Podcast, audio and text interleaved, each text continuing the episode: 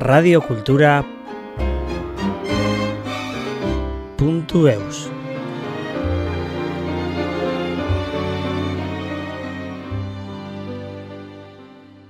Besteen kalea, ona, jour de fet kompainaren antzerki behiaren izena.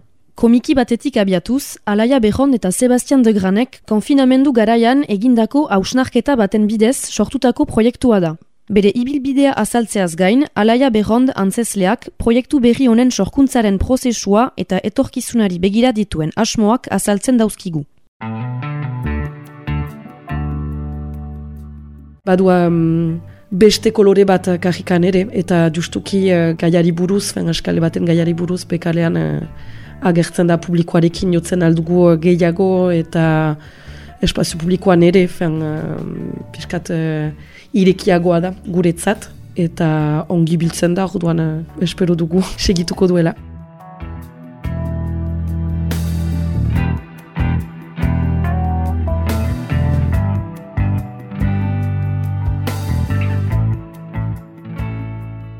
Egunon uh, deneri, ni naiz uh, Alaia Berrond, jour de fête kompainatik.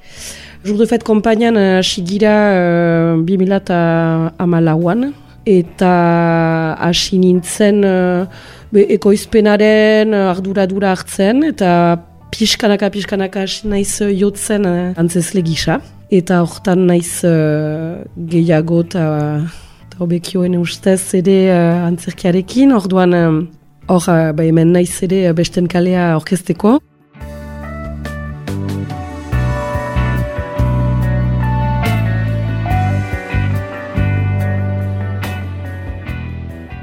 Besten kalea izan da 2008 bateko antzerki berri bat.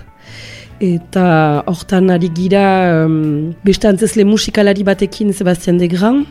Izan zen gurekin bideatik goiti, bidea 2008ko ikusgarri bat da, jour de fet kompainian.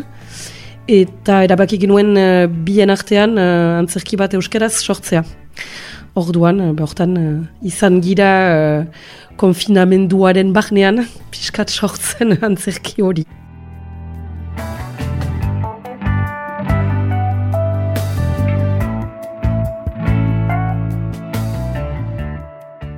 Nire bilbidea izan da aski uh, luzea eta pixkat uh, aldi guzietara, zeren hasi uh, nintzen, uh, bon, ene hasi nintzen uh, zinemaren bahnean, teknikalari gisa, ene zinema eskola bat egin ginuen uh, Toulouzen, eta hortik goiti uh, Espainiara duen nintzen bizitzerat, eta han ezagutu nuen antzerkia, pixkat, performantzia eta antzerkia.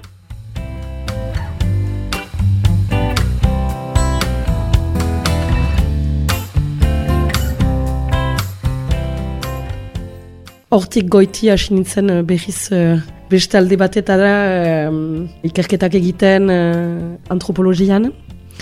Eta hori dena uh, nahastuz, pixka bat, berriz uh, frantziaren aldetik boltatu naiz, eta poliki uh, euskal egirat. Eta hor kulturaren munduan uh, murgilduz pixka bat, be zagutu ditut uh, Jour de Fête kompainako uh, oraingo kideak, eta voilà, erabaki dugu elgarrekin proiektu hori uh, eraikitzea, orduan hori da nire ibilbidea pixka bat da nola erabikitzen aldut eta nola nizan dut erabaki uh, nire proiektua ere um, eraikitu.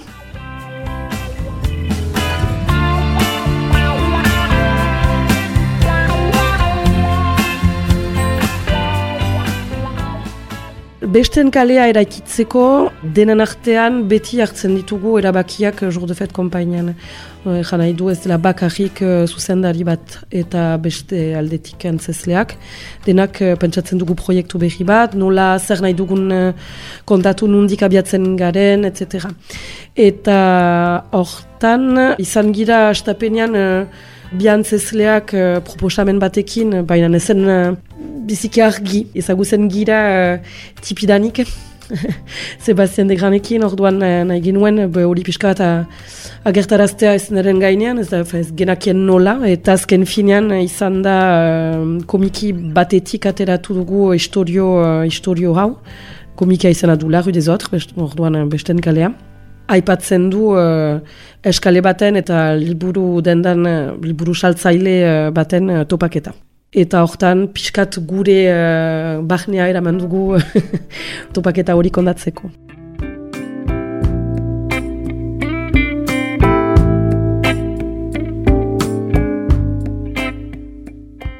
Antzerki berri honen prozesua pixkatera ikitzeko, lehenik uh, gure gogoarekin hasi gira pixkat pentsatzen eta gogoetan sartuz uh, denen artean.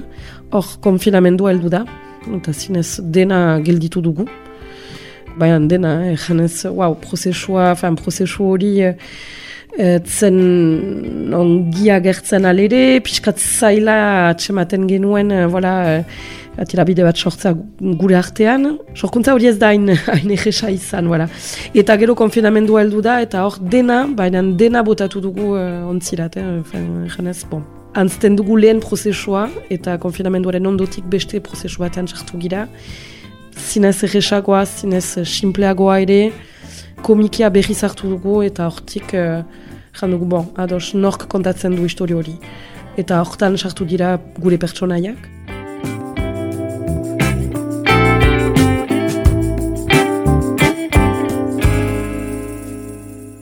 Hortan da, nahi baduzu, uh, bi, bi lankide eta mm, liburu bat atxemaiten dute eta hortik ateratzen da besten kalearen historioa eta bien, bien artean kondatzen dute. Voilà, orduan uh, konfinamendua pixka bat lagundu du ere gauzak uh, simpleago ikustea.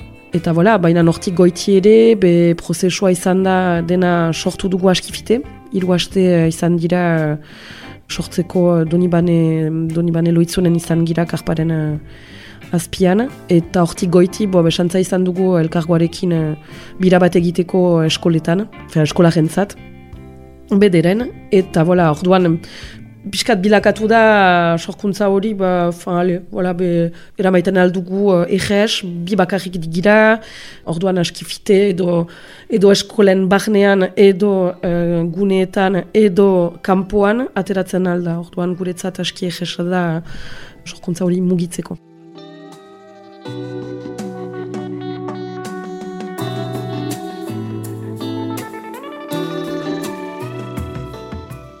Orduan, lehenik historioa kondatzeko, beti hartzen ditugu edo liburuak, edo referentziak, edo bo, maite dugun ez dakit historio bat, edo voilà, ipuina, edo lako zeit. Normalean, eh, bon, jour de fet kompainan ez dugu eh, publiko uh, gazteeri uh, hitz egiten bakarrik, eh, publiko denen, fan, denako hitzat egiten dugu. Baina hor, ba, genuen ere, um, piskat ez dakit nola ezan, manan, uh, hori piskat ere, zain beste gaztea hitz egiteko, baina gure uh, gure gazteriari edo gure, gure gazteari bederen. Eta hortan, bilatu dituko ez dakitzen bait liburu eta liburuak euskaraz, liburuak frantzesez, liburuak ingelesez ere, femen, voilà, denetara joan gira. Eta komiki hori agertu da askifite.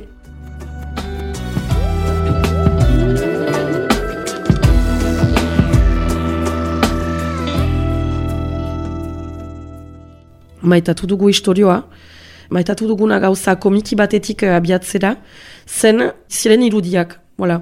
lehenik ditugu irudiak eta gero dugu historioa. Eta, um, wow, zer esaden ere, uh, bakarrik uh, testurik gabe uh, muntatzea zerbait, eta hortan, be, jar, dena genuen, koa, esenografia, pertsonaiak, haien dialogak ere, fin, hainitz gauzak bilatu ditugu uh, liburu hortik, eta gero uh, gure historioa nahastu dugu horrekin nahi baduzu, baina komikitik abiatzea be, super erratxatxa dugu.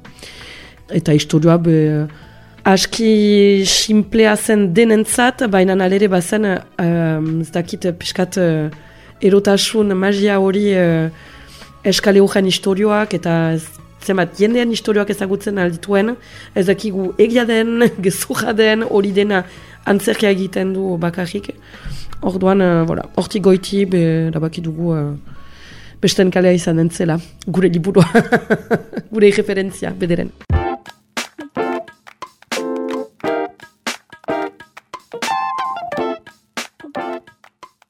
Eskoletan agertu girelarik besten kalearekin antzerkia jotzeko zen bakarrik. Baina ere mediazioak egiten ditugu uh, edo erakasleekin, edo aintzinean eginak dira, edo, edo antzerkiaren ondotik nahi baduzu. Orduan, hor bakarrik jo, du, jo izan dugu uh, laupa bost eskoletan, gero eskolagak urbildu dira gure, gure gana elkargoaren biran, eta hondotik elkargoarekin ere izan ditugu mediazioak uh, bizpailu eskolekin.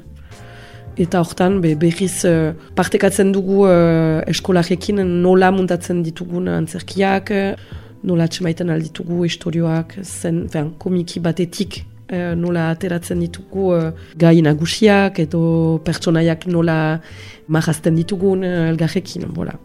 Eta hori dena haiekin ikusten dugu uh, antzerkiren ondotik edo haintzien.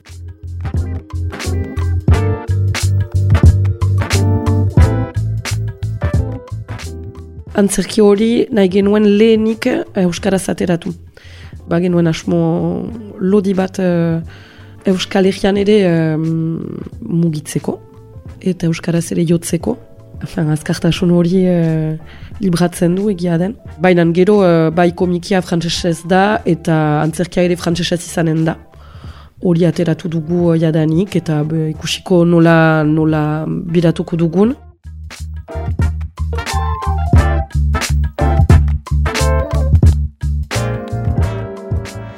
bira ere uh, Euskal Herrian izan da, eta nahi ba, dugu segitzeko, edo eskoletan, edo guneetan, orduan, voilà, askirekia da. Joan gira bilborat ere, baina kajikan. Kajikan ere jotzen du, orduan, orain, be, espero dugu ere bai, uh, pixkat uh, edapena zabalduko dugun uh, egualdera ere kajiketara. Badua, um, beste kolore bat kajikan ere, eta justuki gaiari buruz, askale baten gaiari buruz, bekalean agertzen da publikoarekin jotzen aldugu gehiago eta espazio publikoan ere fen, uh, piskat uh, irekiagoa da guretzat eta ongi biltzen da orduan uh, espero dugu segituko duela.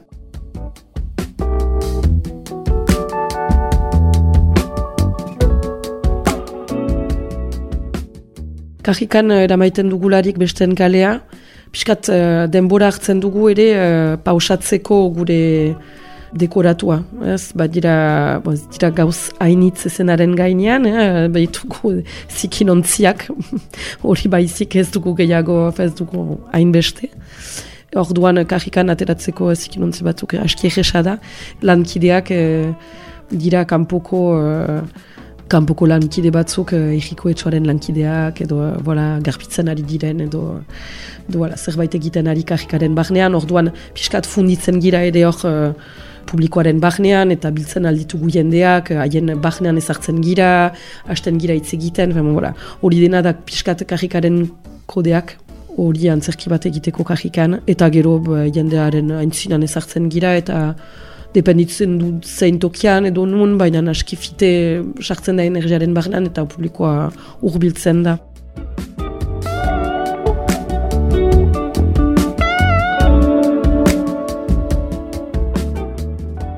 Kajika eta areto baten uh, desberdintasuna da nor biltzen da uh, aretoetarat orain.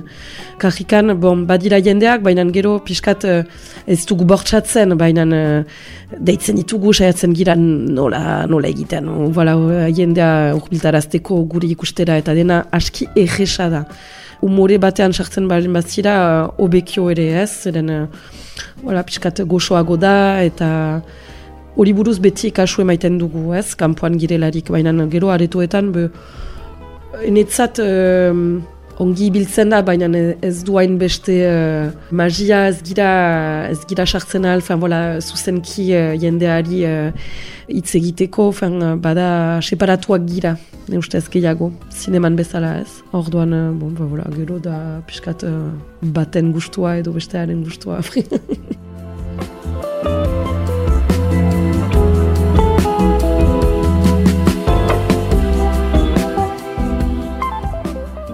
Orduan besten kalea eramaiteko be biantzez legira Sebastian de Gran eta gero, be zuzendaritzak eh, hartu du eh, Ludo Estebetegik eh, bere gain. Dekoratuak egin ditu Fran Francisco Duzurek. Eta teknikalari batekin ari gira, eta teknikalari hori Toma Rizzotti da. Orduan, be joiten girelarik uh, antzerkia emaitera hiru palau gira, edo Ludo edo Toma, edo biekin, edo aiten gira. Eda pena hartzen du uh, Charlotek, uh, Charlotte Mengek, voilà, gure kompainian. Orduan bakarrik uh, kompainiako kideak gira ere bai uh, antzerkiak uh, eramaiteko. Urrengo emanaldia izanen da datorren uh, aste artean, goita sortziarekin. Senpereko, lajeko uh, kulturgunean.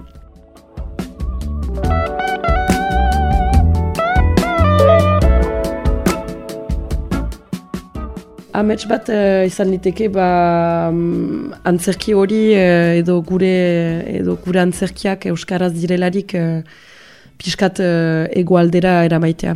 Eta nola zubiak uh, egiten alditugun uh, bialdeen artean. Batzutan uh, egisa izaiten alda, baina natxe maiten dut uh, kajikako antzerkiarekin ez, de, ez dela hain, uh, argi, du hain eges. Orduan, uh, voilà, hori uh, izan liteke.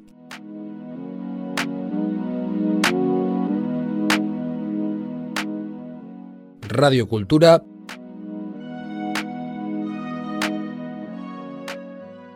Punto Eus.